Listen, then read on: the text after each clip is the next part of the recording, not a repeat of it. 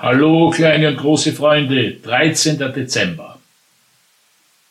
Frau Holle wohnt nicht mehr wie einst und der Weihnachtsbär ist ein wenig ratlos. Draußen wurde es wärmer und der Schlamm war weggetrocknet. Nur leider schneite es nicht mehr. Es war fast wie Frühling, beinahe blühten die Blumen.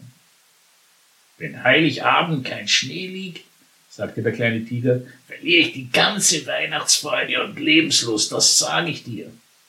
Noch elf Tage bis Weihnachten. Dann schreib doch auf den Wunschzettel an den Weihnachtsbären einfach Schnee.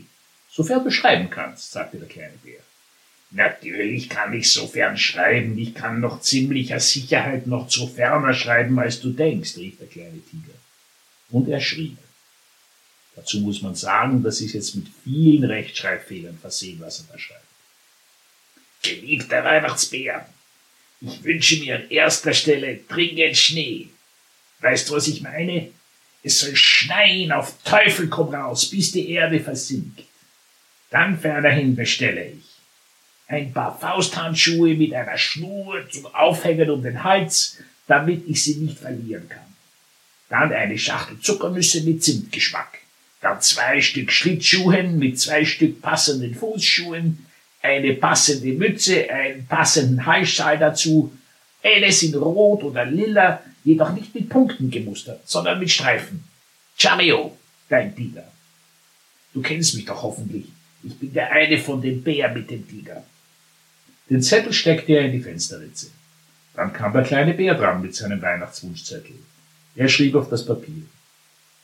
Ich wünsch mir nichts, also so gut wie nichts. Nur eine fetzige Krawatte, welche farbig gut zu mir passen soll. Und einen schönen Fingerring für meinen Daumen mit einem Diamanten, der braucht aber nicht echt zu sein. Und zwei künstliche Fliegen zum Fischefangen und für meine Küche eine Hängelampe. Ende. Bär. Und steckte es auch in die Fensterritze. Der Weihnachtsbär kam vorbei, holte die Zettel, las und wackelte bedenklich mit dem Kopf. Dann brummte er. Hm, kann ich alles besorgen? Schnee?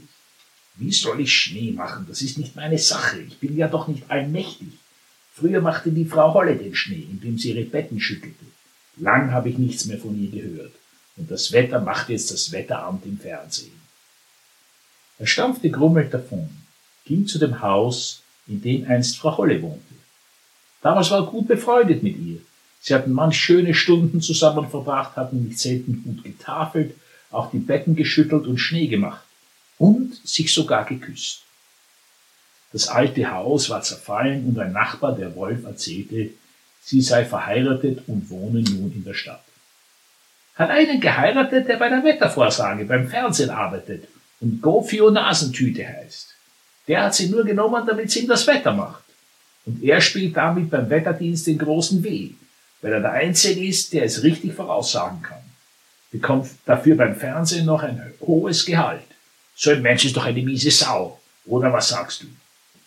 Der Wolf war ein schlauer Bursche. Nur wo sie wohnte, das wusste er nicht. Da hatte der Weihnachtsbär für die nächsten elf Tage mächtig zu grübeln, wie er dem kleinen Tiger Schnee zu Weihnachten beschaffen sollte. Das war's für heute. Erzählt es anderen Kindern weiter, wenn euch diese Geschichten gefallen. Tschüss.